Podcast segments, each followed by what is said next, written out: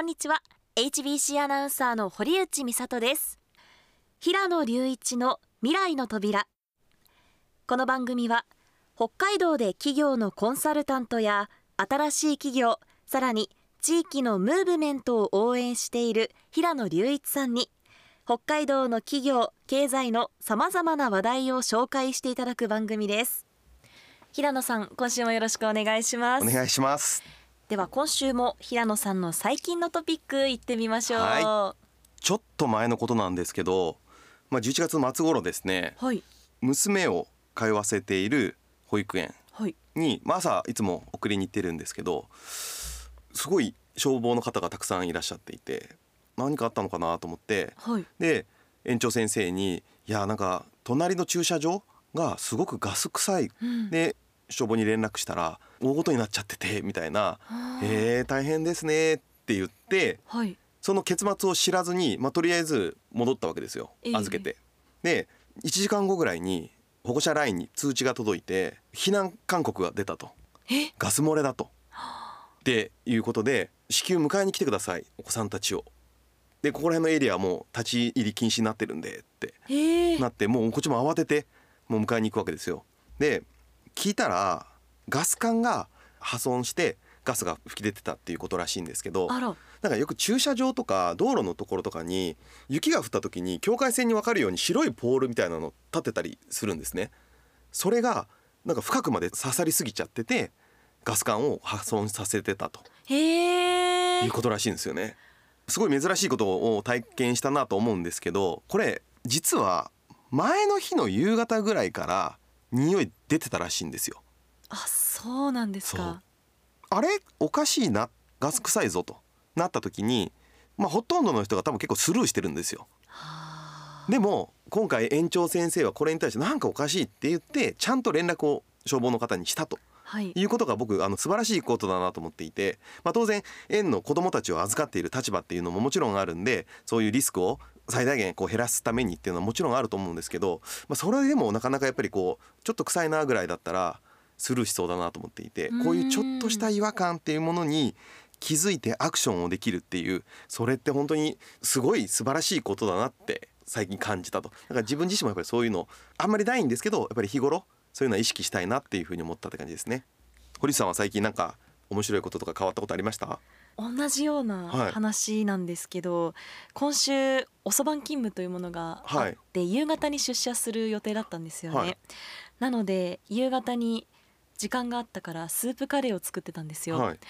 で温かいのをお弁当にしてい詰めていったら、私火をつけたままうわ出社してましたうわで深夜1時過ぎに帰ると、はいなんか変な匂いすると思ってキッチンに行ったらピーピーピーピーってなってておもおうあの火はなんか自動装置かうん今の何やつはかでね止まってたんですけど、もう作りすぎちゃったぐらいスープカレーのスープが溢れてたのに鍋いっぱいにあもう肉じゃがみたいになって て全部飛んでてー汁がおおそれだけずっと火をつけていたんいだやと思怖っって本当にしかも私マンションだから他の人にも迷惑がかかるので。うん危なかったいなやっ危てなかっ思いたまでしすたね。まあでもやっぱり、りそういうテクノロジーで自動でねやっぱり止まれるっていうのはあの本当に大事ですよね。そうですねねそういったもので良かったなとも思いましたし、うん自分を信用しちゃいけないなちゃんと確認しなきゃいけないなっていうのは、は本当にそうです。い、反省しいまろしたんな学びありますね。そうですね、はいさて平野さん今週はどんなお話を聞かせていただけるんでしょうか今週はですね、もうメディアとかで見られた方もいらっしゃるかもしれませんが、ジャングリアについてお話ししたいと思います。ちょっと名前だけ聞くとピンとこないと思うんですけど、ジャングルみたいなジャン そうジジャャンジャングリアですジャねン。グリア、はいえ何ですかジャングリアっていうのはジャングリアはですね、あの大阪にある USJ っていうあまあアミューズメントパークあるじゃないですか。ええあそこを立て直した森岡さんっていう方が新たに手掛ける世界的なプロジェクトで沖縄の方でですねはい大自然をそのまま活用した大型テーマパークを作るんですよ。テーマパークの名前がジャングリアこれ出来上がる予定が2025年また割とすぐなんだなと思ってはいるんですけでども1年ちょっとそうですはいぐらいで出来上がるんですけどこの大型テーマパークいろんななんかコンテンツがあって、はい気球に乗りながら、はい大自然を眺めながらこうワインを飲めたりとか、ちょっとなんか感動しそうじゃないですか気球プラス大自然プラスワインですかワイン すごいシャンパンなのかワインなのかわからないですけど、ええまあ、そういったものを楽しめるとかあとものすごい長いジップラインおーずーっと滑っていくやつですねはいジャングルの中で突き抜けていくととかあと恐竜に車に乗りながら追われるとえー、これちょっとまだどんなものなのかがわからないんですけど映像ではないっぽいですよ本当の恐竜恐竜だからそもそも USJ を立て直してるんでジュラシック・パークの世界そがう沖縄にできるってことですかそういうことですそれすごくなんか施設の広さとかも予定では USJ と同じぐらいのわお規模の広さとえー、だから多分それ以外のいろんなコンテンツもきっとあるんだろうなと思うんですけど僕はやっぱりこれを森岡さんっていう再生受け負い人としてやってきた方この人本当すごいもう日本で多分一番のマーケッタそうなんですー、ね、はい、なのでもうこの人が作るっていうことが期待しかないですね。全然知らなかったんですけどユニバーサル・スタジオ・ジャパン以外にもいろいろやってきたんですかそう、えー森岡さんは実はそれ以外にも丸亀製麺とか、おーうどん屋さんはい、あとネスターリゾート神戸っていう、まあ、こちらも同じようなアミューズメントパークなんですけどこういったところを立て直してるんですよ。すでにそういった実績をしっかりと持った人が新たに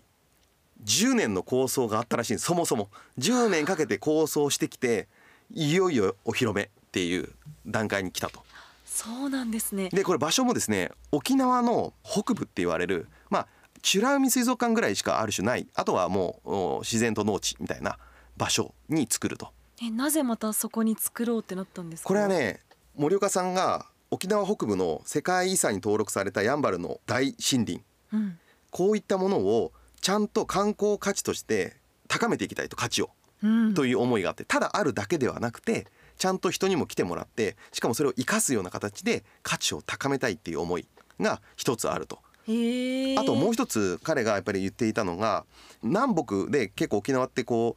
う南の方は観光地としてすごい栄えてるんですけど北部の方はあまり栄えていないっていう状況があってこの南北問題やっぱり解消したいよねというんそういう思いもあるらしいんですよね。はあそれだったら地元の方も喜びそうですねそうめちゃくちゃ実際喜んでいて期待はされているんですよ地元の方もただ一方であの不安に思っている方も多少いらっしゃってそれはあの、はいタクシー会社さんとか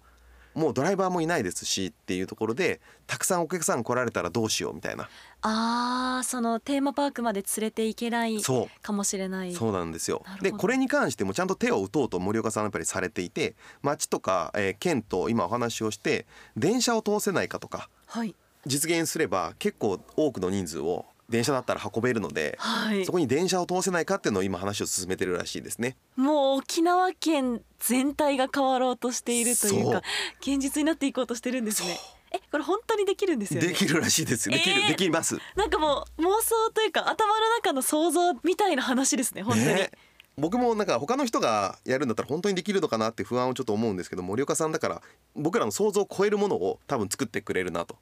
でちょっと寂しかったのはなんで北海道じゃないんだろうとあ思いました、ねそうですよねなんか北海道ってエンタメのアミューズメントの施設ってはいこの規模の割に少なすぎるなと思っていて土地とかあるのにあー自然を発見するみたいなものが多いですなよんかデねィズニーランドに行くために、まあ、東京千葉ああいったところに行くはいで USJ に行くために大阪に行く、ええええね、でジャングリアのために沖縄に行くみたいな、なりますよねね、そうなるじゃないですか、はい絶対なりでまもす北海道にある例えば遊園地に行くために北海道に行くっていう人多分いないんですよ北海道にしばらくいてじゃあ遊園地行こうかうんみたいなことはあったとしても呼び寄せるほどの大型のそういうアミューズメントパークみたいなものがないっていうそうですねテーマパークがないっていうのがちょっとだからもったいないなと思っていてうんで森岡さん北海道目つけなかったのかなって思っていたんですがええ実はその別の記事にも書かれていてはい沖縄と北海道って、まあ、両方ともやっぱり観光地としてはすごく有名ですとただあえて沖縄 B 期をしていますとはいって言われてたんであそういうことですねと まあ森岡さんがそう明言してるんで明すね言されてましたね沖縄ミーキ沖沖縄縄 B 期なんですとが好きなんですか一番は気候が安定してるうーんあの夏も暑すぎないんですよ東京とか35度超えるとかでニュースに出ますけどあの間沖縄って30度ぐらいなのでそんなに暑くないで冬もそんなに寒くないじゃないですかはい、台風はあるかもしれないですけど台風って一時的なので年間を通しては気候が安定しているっていうこととやっぱり東南アジアとかアジア圏からのアクセスがやっぱりあそこいいんですよ場所が。だからそういう意味で人口も日本から来てもらうというよりは世界から来てもらう場所としてはすごくマッチすると。だからそういう理由から沖縄 B きをしているんだっていう話をされていてまあそれだったら仕方がないか なと思う反面ですねそっちが終わったらはい今後その大型のテーマパークを同じような形で世界に広げていくんだっていうふうなこともおっしゃっているのでお北海道にもぜひねね来てもらえる可とがんゼロではないかなと思っていますね。ありそうですね、なんか離島ってやっぱりその北海道とか沖縄はそういったアミューズメントパーク作りにくいのかなっていうふうに思ってたんですけど沖縄で実際できてみたら北海道でもできるかもしれないってうん、なりますよ。なりますね、うん楽しみです、まあ少なくともあのジャングリアできたら行ってみたいなと、そうですねもうもう思っちゃってますからね。 2025年、はい楽しみですね、はい、番組では皆さんからのメールお待ちしておりますメールアドレスは未来アットマーク hbc.co.jp です番組への感想や平野さんに聞いてみたいこと普通のお便りなどなどどんなことでも構いません、お気軽にメッセージをお寄せくださいでは平野さん今週もありがとうございましたありがとうございました。平野隆一の未来の扉出演は2025年が楽しみになりました。平野隆一と HBC アナウンサー堀内美里でした